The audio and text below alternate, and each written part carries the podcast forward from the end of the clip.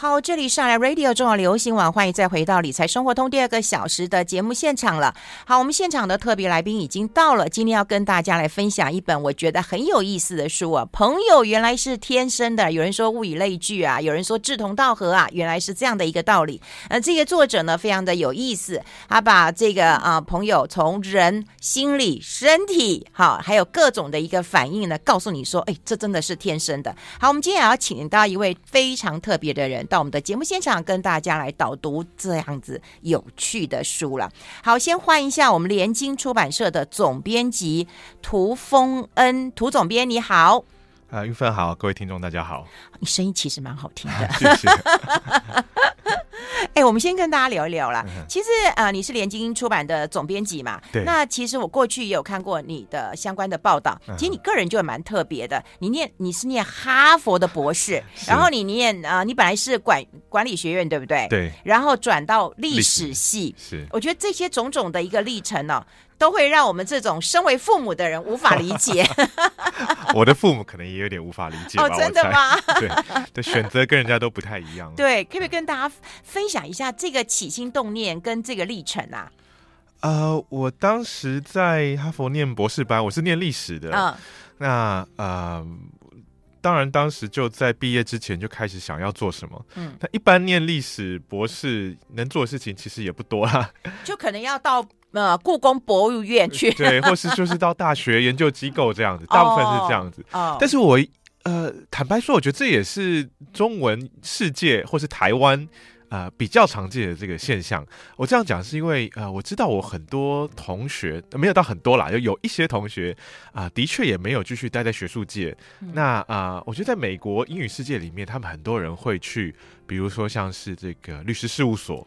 或是一些啊、呃，因为历史做什么呢？我们学历史的很多时候就收集资料、oh. 分析资料，所以啊、呃，跟这有关或者可以可以在这种啊、呃、发挥这种能力的地方，就有可能他们就会去这个地方找工作，不见得都在学术界。Oh. 所以我觉得可能出国呃接触到这些不同的这个环境，也有一些影响。嗯、那当时就在想说要做什么，那我。我在博士班念了非常久的时间，前前后后念了八年。博士不好念呐、啊，天哪！而且是哈佛的博士啊，我的妈呀！对，所以所以啊、呃，当然一方面的确在那个地方，那是一个啊、呃，我觉得学术的天堂，所以大家也不想离开。我在那边也不想离开，嗯、每天有各式各样的活动，各式各样的演讲，那世界各地来的名人，所以当然也就是拖了很久，也是一个这个原因啦。当然我自己也比较这个疏懒一点，这 是另外一个个人的因素。嗯、不过从小你好像是一个爱念书的人，你是不参加社团活动的。啊、呃，社团也是有，但不多就是了。对，我自己是的确很很爱念书，很喜欢念书，很喜欢窝在图书馆里面。所以我觉得这个书跟我一辈子的这个生活工作就很密切的结合在一起。嗯，那当时有这样一个机会啊、呃，跟联经出版的啊、呃，当时的包括我们发行人、总经理啊、呃，因为。他们正在找新的总编辑，嗯，所以呃，他们就来询问啊、呃，我有没有这样的兴趣跟意愿，嗯，但我真的是没有想过这个事情，嗯，虽然联经对于我们学历史的人，其实是一个非常非常重要的品牌，因为联经呃创立四十多年了，快五十年了，嗯。嗯、等于说在我成长过程中，它是一直很重要的这个啊、呃、出版公司，那规模也不小。那最重要的是说，他们过去就出版过很多跟历史相关的书籍，所以对我们这个领域的人来讲，是特别有一种。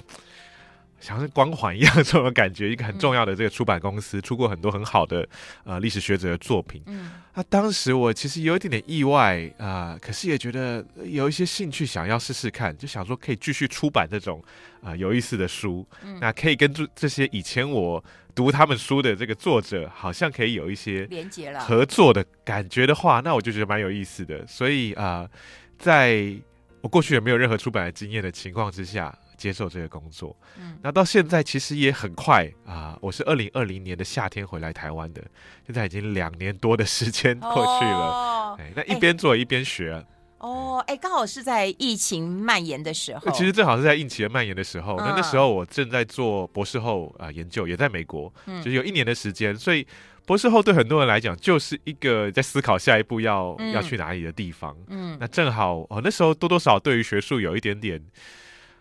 呃，疲倦吗？就是觉得念多这么多年的书，这个从大学开始，然后啊，又研究所这样一路念，就觉得哎，换个新的这个啊跑道试试看，也好像也不错。哎，你毫不迟疑啊，从美国就打包行李就回来了。也是有迟疑一下来，因为那时候对，就是说这个毕竟是一个新的这个、嗯、呃人生的轨道，所以也是有思考一下。但是我觉得。对我来讲是一个重大的决定。那以这么重大的决定来讲，我没有不算思考很久，对，就蛮快就就答应了。呃，哎，可是你过去的经验没有听过吗？如果要害一个人的话，就叫他去做出版。但我我很喜欢，我就很喜欢书。那啊，我的大部分的这个收入都拿去卖书了。那啊，我也很喜欢做跟内容啊知识相关的事情，所以啊。呃我大概本来也就知道出版是很辛苦的一个工作啦，就是，嗯。啊、呃，需要很多细心投入很多时间，但是也很有趣，就是啊、呃，有很多机会，像刚刚讲的，跟我以前知道或是不知道的作者可以讨论，啊、这些作者每个人身上都是有各式各样的这个知识，各式各样的专长，各式各样的经历，嗯，所以我觉得这个是我如果待在学术界里面，大概不会接触到的，因为学术界就是。在一个窄窄的这个领域里面钻研下去，越钻越深，越钻越孤独。对，就是自己一个人越钻越没朋友。我们常常说的，比如说我写了博士论文，我花这么多年写一个博士论文，我读者可能就是。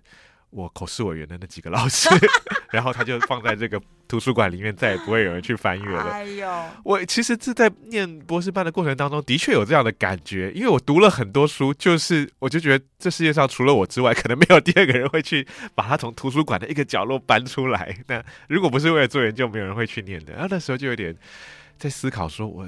我的人生真的要这样子吗？嗯、花这么多时间去钻研一个很小很小的题目，那当然在那个当下也许也蛮有趣的啦。就是你会有一些全世界只有你一个人知道这个事情的感觉。嗯、但是啊、呃，我觉得每个人有不同的想法。那我觉得，诶，这个把知识转化成一般人可以接触、一般人会阅读，然后啊、呃，跟很多大众可以沟通的形式，我也觉得蛮有意思的。嗯，对。诶，那你当年会从管理学院转到历史系，也是因为太爱念书了？啊、呃，我觉得那时候是觉得我好像没办法做跟商业有关的事情。哦、我念了很多这个啊、呃，我那念了两年的商学与管理学院嘛，那学会计啊，学统计啊，嗯、我都觉得我好像不行。尤其会计，我那时候觉得会计怎么这么无聊啊？可是我后来才发现，我真的是对我当时的会计老师很抱歉。我后来才发现说，原来会计这么有道理。这是我。就是真的进入职场，然后开始接触到一些营运层面的时候，才知道说原来有这些背后有非常非常多的道理。那我觉得我。当时是一个大学生，也没有，我们家也不是，知道有些家庭可能是开公司或怎么样，会比较早接触到。我完全没有，就是一个一般的这个从小在在在学校里面念书上来的这个学生，我就不太懂那种会计为什么这么多规则，一个公司的营运是怎么样。我跟你讲，我念我念大学的时候，我也超讨厌会计，非常讨厌的。对，就第一分变呃，这样这样过了，过了，然后自己自己也不大懂，然后一直到了嗯，后来再去念书，我碰到一个很棒的会计老师，后来我看到他的时候，我都傻眼了。因为我所有的会计书都是他写的，对，然后我就跟他说：“老师，你这书害死我了，对吧？”就后来最后一堂课，你知道他告诉我，他说：“那最后一堂课我要教你们人生的资产负债表，uh. 你们的贵人在哪里？要放哪一个栏位？Uh. 你们的小人在哪里？放在哪个栏位？Uh. 你你人生出过什么大事？你有什么样的一个损失？” uh. 那一堂课上完以后，泪流满面，我就发现我对不起我以前的老师。对对对，我觉得很多事情都是当下学习的时候。不太懂，但是后来才发现原来这么有道理。对，当时学了很多都是这样子。那啊、呃，因为当时不懂，然后也觉得我大概就不会去从事跟这个管理相关的事情，哦、所以就啊、呃、决定转到文学院去。那历史系是一个很自由的地方啦，嗯、就跟管理学院这种其实很讲究专业训练的环境很不一样。嗯、那我觉得这个大学生都喜欢自由嘛，所以就转到历史系去。哎、嗯，那除了书是你的朋友之外，你的朋友多吗？我很好奇。我们先休息一下，待会讨论。I like 103, I like radio。好，我们持续跟联经出版的总编辑啊，涂峰恩涂总编来谈一谈啊，因为我看到你这么的热爱读书啊。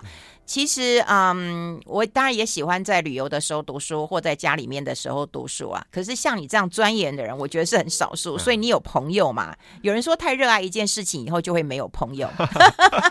我觉得我朋友不算特别多，这个啊、呃，尤其是比较熟悉，因为我觉得我是比较慢热的人。所以啊、呃，交朋友上不是这种非常交友广阔的。嗯，那啊、呃，这的确也是到了出版业以后的一个这个新的环境，那就变成说，因为这个工作会认识到很多新的朋友。哎，可是会有几个当学生不一样。对，可是会有几个转折点啊。第一个，你转系，你可能认识的朋友就就会到一个新的环境去，又会不一样，对不对？然后你还有出国，这之间都是一个转折点哎。对对，就不同时期其实会交到不同的朋友。嗯，那我觉得这的确是很有趣的，因为环境的关系，像。啊、呃，在台湾，我跟大部分大学生一样，最好的朋友可能就是你的同学嘛，嗯、同系的这些人，嗯，或是说社团的一些朋友，嗯。但是出国之后，赫然就因为啊、呃，你交朋友的这个怎么讲啊、呃，动机会有点不太一样。那像我到了这个美国去念书，很多朋友就是都是台湾圈子里面这些同学，对，同学会要会有开车的，要会有找吃的，呃、是是是，然后就会认识到很多跟我可能领域差非常远的这个。啊、呃，朋友这样子，嗯，那就是因为到了那边去，那反正你除了自己系上的一些朋友之外，那你因为这个圈子的不同，所以去认识了这些朋友，那就就因为这样子，所以到后来就是包括回来台湾之后，大家会变成很好的这个继续联络的好朋友，那不同领域就会互相可以帮忙这样。嗯嗯，哎、欸，那你自己对朋友会分类吗？我自己就会因为不同的阶段而去分类，就是这个是比如说高中时期的朋友，嗯、这个是大学时候的这样，这个出国之后的、嗯、工作上也会认识的一些朋友，这样、嗯、大概用就用这样来分类。嗯，对。那会不会有这种这个嗯，衣不如新，人不如旧的感觉？越越老的越好，越老的越好。呃，我会觉得说，到了一个阶段之后，交朋友的速度开始变慢了。这个大学呃，高中那反正进去，同学们很快就变成这个啊、呃、朋友，然后就会啊、呃，包括比如说社团，那就会有一些朋友。那我觉得到了工作之后，更多是工作上的伙伴居多。那你说真的要变成朋友的，嗯、看你怎么定义了。嗯，就是说这个我们这个最外圈的很多，当然这个因为平常工作上有很多互动，或者说因为工作认识，然后啊、呃、偶尔会去这个啊、呃、吃吃饭啊、喝喝酒啊之类的，那也可以算是朋友。但是联系的时间，你一定是最这个最熟悉的这一群人，好像还是最多的。嗯，对，变成挚友的这个几率就变得比较少。哎、嗯。欸这这次请你来跟我们导读这本书啊，我觉得蛮有趣啊。就是朋友原来是天生的，对，就非常有趣的一本书啊。是，你在接触这本书的时候，这本书是呃你找的吗？是我我那时看到这个书哦，真的、啊。对，我就因为这个书呃跟大家介绍这个书的作者好了，嗯、因为我觉得要认得这个书，必须认得这个作者。嗯、这作者叫啊、呃、罗宾邓巴，嗯，他是一位啊、呃、他的研他是一位学者，在牛津大学教书，嗯、他研究蛮有趣的。他最早其实研究这个呃黑猩猩。或是跟人类比较相近的这些猿类的这个、嗯、呃社交行为，嗯，后来才转到这种比较呃人呐、啊，或是社会的这个交往，嗯，那他就特别好奇这种人跟人之间的关系怎么样透过一种生物学或科学的方式去啊、呃、解读，嗯，那这个书要讲的就是。讲我们都很熟悉这个，我们刚刚也在讲朋友或者友谊的这样一个现象。嗯，他透过很多科学的啊、呃、研究的方式，他自己的研究，或者说很多其他人研究综合起来，去谈说这个啊、呃、友谊里面有很多我们可能平常交朋友觉得是很这个啊、呃、稀松平常的现象，对，但里面有很多是。哎，居然发现，比如说我们两个人啊、呃、交朋友，我们可能这明明是在不同环境的，可是交友的这些 pattern 会慢慢的出来。那可能是因为跟我们的大脑、跟我们的生物这些都有关系。那他最有名的是啊、呃，他提提出过一个叫做邓巴数字的概念。对，对，对啊，这邓巴数字是讲说一个人的这个最啊。呃比如说交友的上限，嗯啊、可能是一百五十人。嗯，那我觉得今天很多人听到这个数字，应该会有点怀疑，对，怎么可能一百五十人？你知道我们这一栋的很多大概就是做寿险公司的，对不对？啊、他可能那个手机一打开，或者是脸书一打开，都不止一百五十人。是啊，我的脸书上面也是远远超过 一百五十人，就很多人是。比如说现在大家见到面，就是让脸书拿出来看一下，嗯、或者 Line 拿出来看一下，嗯、一定都超过一百五十人。嗯，可是他是说，透过这个研究，当然他有一些定义，包括说你可能真的可以称之为朋友的，就是在。你这个啊、呃、急难的时候会帮助你，你也会想去帮助他的，类似像这种互动的关系，嗯、上限大概就是这样子。那这个数字其实他好几年前就这个呃提出来，那被应用在很多有趣的层面里面。嗯，比如说呃一间公司，一间公司但不会只有一百五十买，大公司。嗯。可是，呃，一个组织来讲，它可能到了一百五十人之后，它就必须分割出去，成为一个公司里面的，比如说不同部门，嗯，或是不同的这个子公司。因为到一百五十人之后，他们发现说，比如说公司跟公司之间的这个同事，啊、呃。他就不会有那么亲密的互动关系。一百五十人等于是一个上限的这种感觉。嗯，那这是他很早就提出来一个数字。那我一直知道这个事情，所以当时看到他出这个书，哎，我觉得很有意思，因为他等于是把他这个毕生以来对于这种啊、呃、社会关系、对于友谊、对于群体的研究，综合成了一本书。嗯，那啊、呃、以友谊出发，但其实最后最终讲的还是人跟人之间的关系。对对，所以这是一个。啊、呃，我觉得非常有意思的。你说像是科普类型的书吧，有点像、欸、谈友谊的，有有有。那、嗯、所以我觉得在今天科学化哈，科学化就大家想不到了，原来这些你你不会想到说，居然朋友还有上限这个事情的，这一定要透过大量的数字、大量的观察、大量的这个研究，才可以得出这样一个啊、呃、这样一个结论。嗯，我过去有听过邓巴数字啊，然后那时候我也没有特别的去去了解，后来想一想说，哎，我这一辈子啊。真的朋友，我有分嗯亲疏远近，是然后可以讨论事情的，或者可以吃喝玩乐的，或者可以逛街的。对对，有一种就是每次逛街，我买什么他都说不好看的，那绝对不会是跟我逛街的朋友。他可能可以跟我吃饭，但他就不适合跟我逛街，我会这样分。后来我在看到这本书的时候，我发现啊，原来我自己就已经开始在分类了。是，我想很多人都会有这样的这个，就是说你对朋友刚刚讲亲疏远近，这个很很正常的事情。那邓巴这个教授最有趣的是，他除了提出一百五十这个数字之外，嗯、这个书里面他进一步的去讲说，他们在这个一百五十人之后又继续去做研究，嗯、发现说这个亲疏远近也有一种像科学化一样，可以浓缩成几个这个数字的这种分类。这是学者最有趣的地方，然后很多人都会觉得干嘛这么麻烦呢？好，我们待会来讨论一下，跟你想的一不一样。我们先休息一下。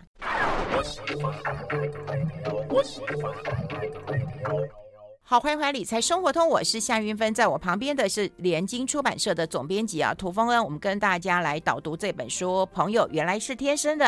这个大家如果有空的话，那么在家里啊，个看看书，其实我觉得挺疗愈的，而且挺有趣的。刚刚我们听到总编辑跟我们讲，就是有邓巴数字嘛，哈，他做一个远近啊、呃、亲疏的一个这个分类呀、那你自己？怎么定义朋友？你有这样的一个分类吗？我觉得男生跟女生好像不太一样、欸，哎，哎，男生跟女生真的不太一样。嗯，这个书里面从很多不同的角度来谈这个友谊，嗯，那性别也是一个、嗯、呃分析的角度，我觉得很有意思啊、呃。他描述的一个现象，他说他们做了很多研究，嗯、就讲这个男性跟女性之间的这个交友，嗯，那啊、呃，女性的交友有一个很重要的这个行为是聊天，嗯，谈心，嗯，那啊、呃，男性竟然。完全不用这样一个，而且男性跟男性之间，他讲说这个啊、呃，不只是不需要而已，就是他就说基基本上是对于男性的友谊是不会有任何影响的，就他们的研究来讲。那男性要做什么呢？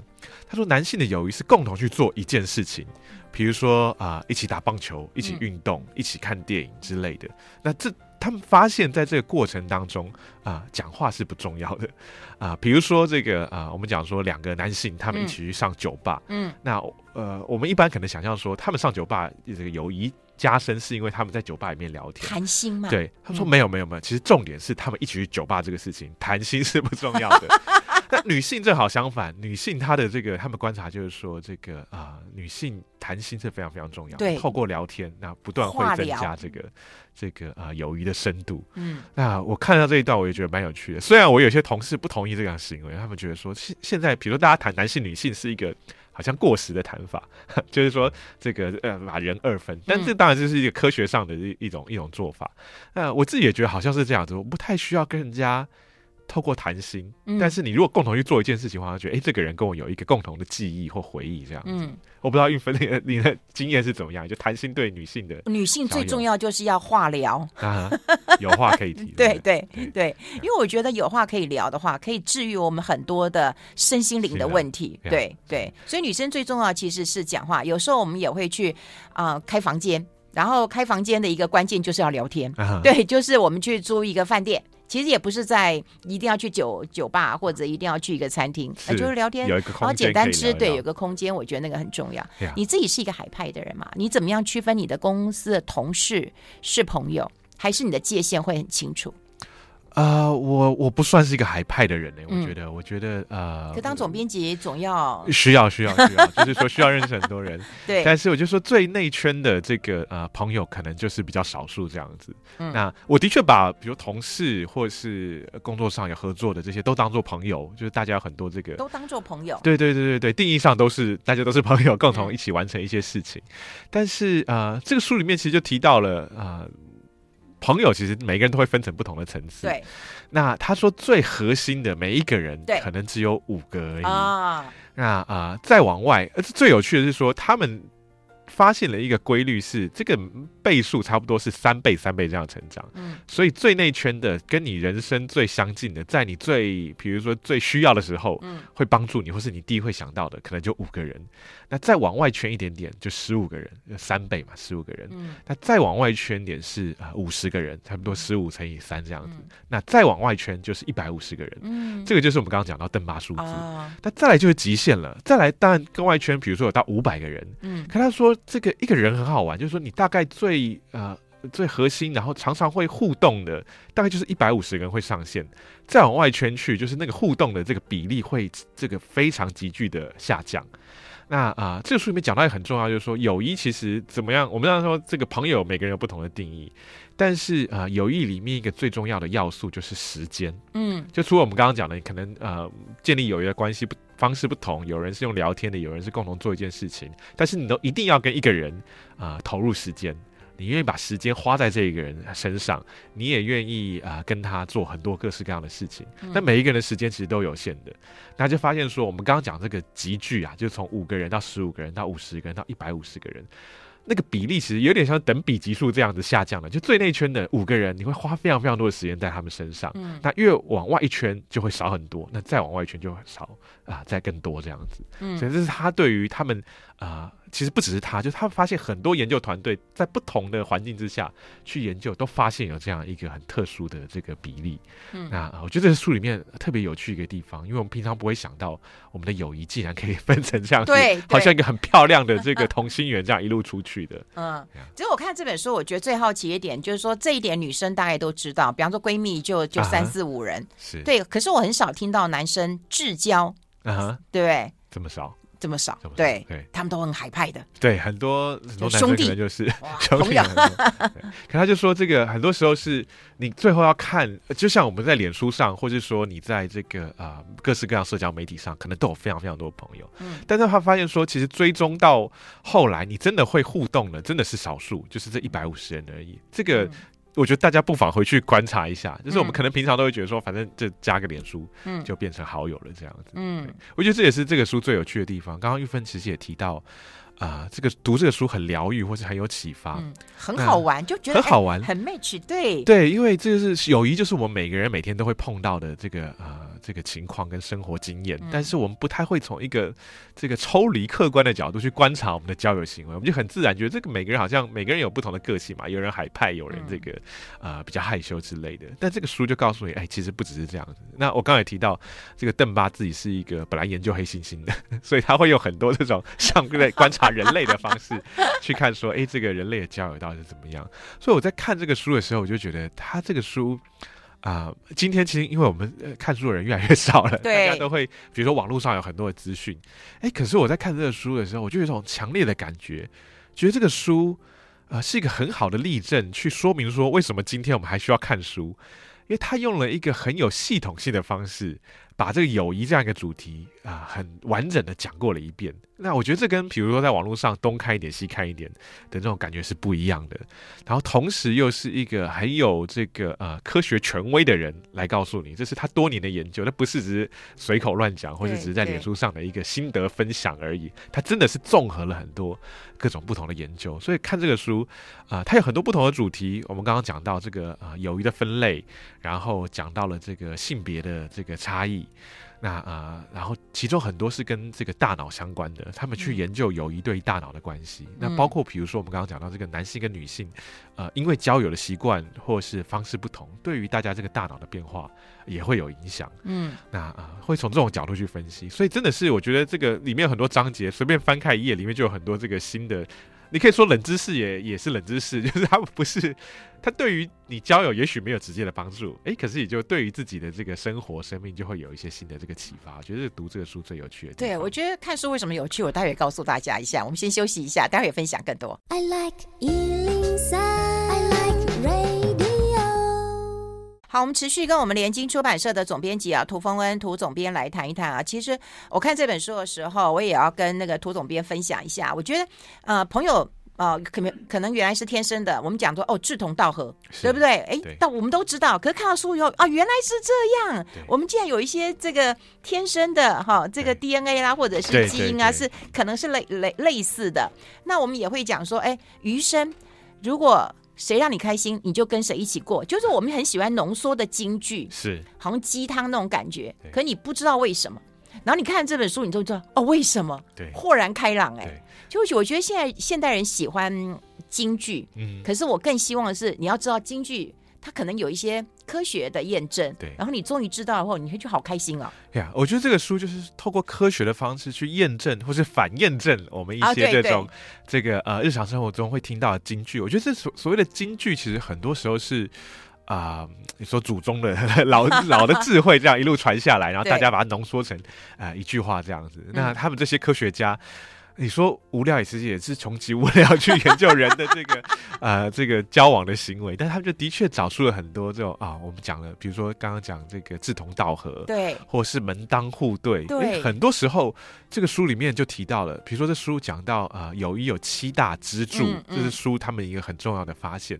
这个七大支柱里面很多就是像我们讲的这个志同道合，比如说他就说这个共同的呃语言当然很重要了，嗯，因为你有共同的语言，你也比较好谈天啊，嗯，谈心啊。等等的，那共同的生活背景，然后甚至是呃，我觉得有一个很有趣的是说，他们发现共同的音乐喜好，嗯，这点很重要，嗯，那这个可能是呃，因为他说音乐是一个很抽象的东西，所以啊、呃，音乐喜好可能会会反映出你的很多个性，这样子，这可能是我们平常。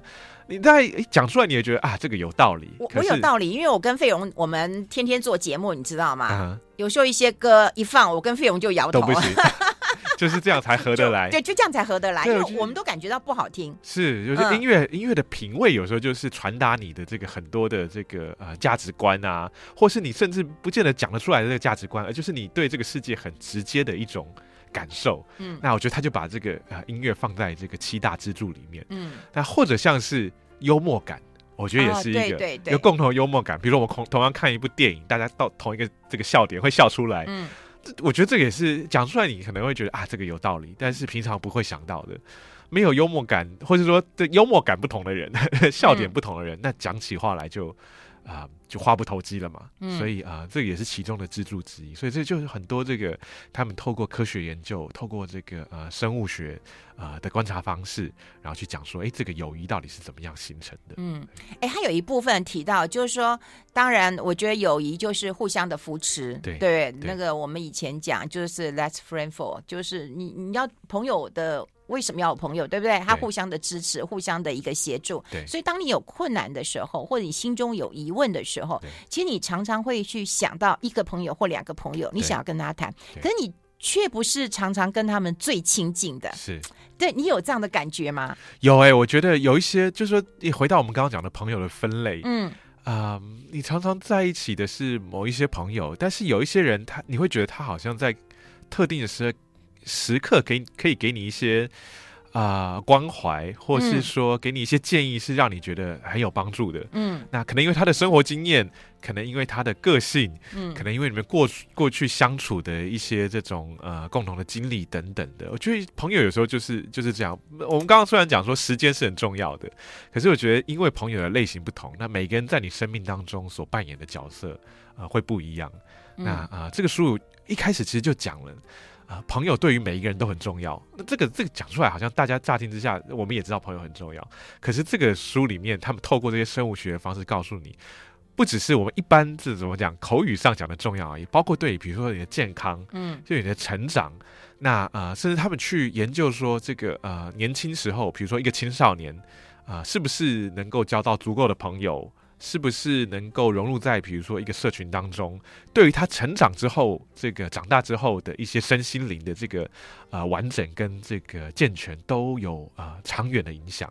那这个就是要长期追踪才会知道的一个现象。嗯，所以朋友在我们人生当中扮演的，除了刚刚讲这个呃很多时候因为呃我们可能碰到一些困难，需要需要发泄，需要一些建议，需要一些支持之外，啊、呃，隐而不显的这种对于我们健康上面的影响。这个都是我们可能平常不会啊、呃、接受到的一些这种想法，嗯，所以觉得透过这个书，大家看到也会知道说，哇，原来朋友是这么这么重要，对于我们这个跟跟吃饭、跟运动一样子，哎呀，交到好的朋友。欸、人生在做重大选择的时候，让我想到你要选择要不要回来台湾，啊、对。那你有找你的朋友 讨论吗？你是找家人讨论，还是找朋友讨论呢？我找了我的伴侣，当时的女朋友一起讨论这个事情。对，就对我来讲是也算，也算是朋友。对，这书里面其实讲到，对对，他把家人也算是朋友的一个了。就是说，有些人对家人的这个可能关系比较疏远，但是有一些家人就是在你最内圈的。就像刚刚我们提到的，在你做重大决定的时候，你会找哪些人去商量？哎，我这样听起来其实很感动。就是你找女朋友，是对，所以她已经是你。就是生命圈当中最重要那一环，现在已经是太太了，哦、所以那会不会现在就不重要了？还是还是更重要，就更重要。我在看这个书的时候，我就在跟他开玩笑说啊，这个最内圈的，他就说，因为你要投入最多时间在他身上，然后就想说这个并没有啊，有有有，下班之后我就说我们几乎都是。朋友越来越少，就是都跟太太在一起这样。哦，这是客诉还是那个？okay, 所以真的是这样。我觉得这也是呃，有一个经典名著叫《小王子》啊，大家都知道。小王子里面讲过一句话，就是说这个关系就是看你怎么样呃持续的灌溉它。对。那后来就觉得真的真的是很有道理，就是你需要维持一段关系，就是看你投入了多少。时间在里面，我我现在忽然想到了，我儿子以后会不会有了媳妇就忘了娘了？这都是有可能。爹娘栽培你，然后你要做人生决定的时候，竟然不跟你的老娘讨论一下，那没关系，跟你的新娘讨论一下，你觉得 OK 的？你在这个年轻的时候跟伴伴随他成长嘛，所以啊，我觉得这是另外一种，是说到了呃一定时候，他还是回来。我自己的经验也是这样，就是很多时候还是回去找父母。虽然长大之后相处的时间没有像小时候这么多，但是他们还是很重要。哦，这样子有点、有点、有点温暖了。我们先 有点安慰了。我们先休息一下。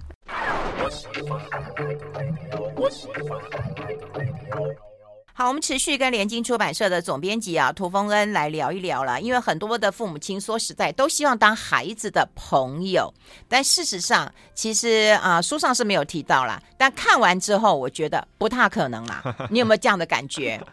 因为很多时候就是我们讲的代沟嘛，嗯、就是比如说我们刚刚讲要共同的这个音乐品味，嗯、那我跟我父母音乐品味就差很多了。嗯、那你可能是跟你同才同辈同一个世代的人会比较相同的音乐品味，那幽默感就是更是这样。样子，我觉得这个幽默感其实随着世代变化很快，也不一样。所以很多时候你的朋友就是比较跟你同辈的居多，嗯，对。所以我觉得父母又是另外一个不太一样的的类型了，嗯。所以父母也不用太太难过，不用太伤心，对对。不过这书里面讲到一点，我觉得蛮有趣的。就刚刚我们讲到，当然这个友谊很需要时间的这个稳固。那啊、呃，在这个时间怎么样去培养这个友谊？这书里面也讲到了很多不同的现象，比如说我们刚刚讲幽默感。嗯为什么幽默感这么重要？是因为他们发现这个共同的啊、欢笑，比如说大家听到一个笑话一起笑，或者看那个这个电视剧一起笑，这种笑声或是看到彼此的微笑，是建立友谊或维持友谊一个非常非常重要的这个呃要素。嗯，所以如果父母想要跟小孩这个维持朋友关系，这个一起看一些喜剧，这个共同欢笑，我想大概可能是很重要的一个这个这个做法。真的。但还有一个我自己觉得很有趣的，这个他说。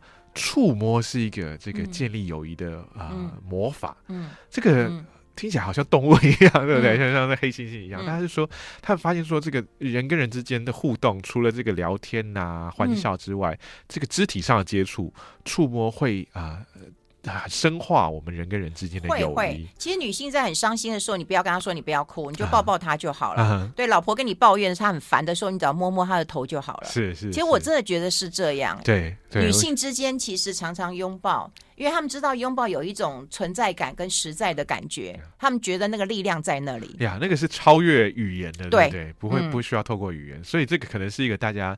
啊，我们虽然说这个书是一个科普书，不见得能帮助你交更多的朋友。嗯嗯、不过你看了之后也会发现，说有一些你在人际的互动上是，也许是有帮助的。哎，真的有哎，而且我觉得在行销上也有帮助。我记得在很多年前，我们看那个啊嗯，就是哈佛个案的时候啊，啊我们老师问我们说：“你觉得可口可乐在卖什么？”我们就说卖可乐啊，卖汽水啊，啊，啊，卖什么的？哎，慢慢有人讲卖欢乐，卖友谊啊，啊，一起喝，啊、一起。的那种感觉，所以我觉得其实友谊这件事情存在很多的事物当中，看大家怎么去理解它。那接下来我们就要请这个总编跟大家聊聊，其实书上也有提到了哈，就是说到底朋友圈当中啊，我们怎么区隔？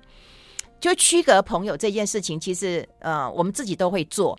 那现在有很多的人也会看我赖的朋友群组这么多，嗯，我怎么知道这个是我的一个社交关系而已，还是我的真朋友呢？嗯，嗯，我觉得回到我们刚刚有提到，很多时候是在啊。呃至少这个作者他自己觉得这个朋友的定义是在你真的有呃困难的时候，或者说对方有困难的时候，你是不是会愿意，比如说借他钱，或者是这个啊、呃、伸出援手去去帮助他？嗯嗯。那啊、呃，我们刚刚讲到，其实这个朋友一圈一圈的，所以。并不是说真的，也许最外圈的朋友就完全不会，可是你的犹豫时间可能会更长一点。嗯、对，所以随着这个不同的这个呃友谊的深度，你愿意付出的这个程度可能就不一样。所以这是一个我觉得是大家在呃思考自己友谊或是朋友圈的时候，可能一个很重要的。大家平常当然吃喝玩乐是比较容易的，可到有一些友谊的考验的时候。那啊、呃，这可能就是你会知道说哪些是你的真正的，你会把它当成挚友或是朋友的这样一个时候了。嗯，你的关卡会是什么呢？当成挚友的关卡啊？借钱吗？啊，借钱，我倒是可能我钱不多，所以没有什么人跟我借钱。但是我觉得是呃，时间对我来讲，这个啊，愿不愿意付出时间在一个人的身上？那啊、呃，因为我觉得尤其我回来台湾之后很忙。那很多时候就开始要决定说时间怎么分配，哦、那谁优先谁往后这样子，我觉得那时候就会让你去抉择。其实有点像，就是你最宝贵的是什么东西？那你需要在这个抉择的时候，很多时候就是看得出来这个亲疏远近的关系了，这样子。哦，就是说你愿意多花一点时间陪太太，对不对？多花一点时间，就是愿意在时间上的分配。对对，对，无论如何也要挤出时间来啊、呃，见到的一些人。哎，我觉得这就是真的是啊。呃真正的朋友这样的，嗯，包括也是一样，就是说我不只是我我很忙，我的朋友很多也很忙。那大家有时候就是一定会觉得非得借挤挤出一点时间来帮你做一件事情也好，嗯、或者见个面也好，嗯，哎，我觉得这个真的是友谊上的一个啊、呃，你会觉得很感动，然后你会觉得对这个友谊的建立跟维系是很有很有帮助的。哎，是哎，时间我还是对啊，钱我也是会借啊，可是就是说。我会借多少？钱是是，是，对对对。如果真的是非常好的朋友，说实在，那就是非借不可。对，就大家不要来跟我借钱，这可以讲出来。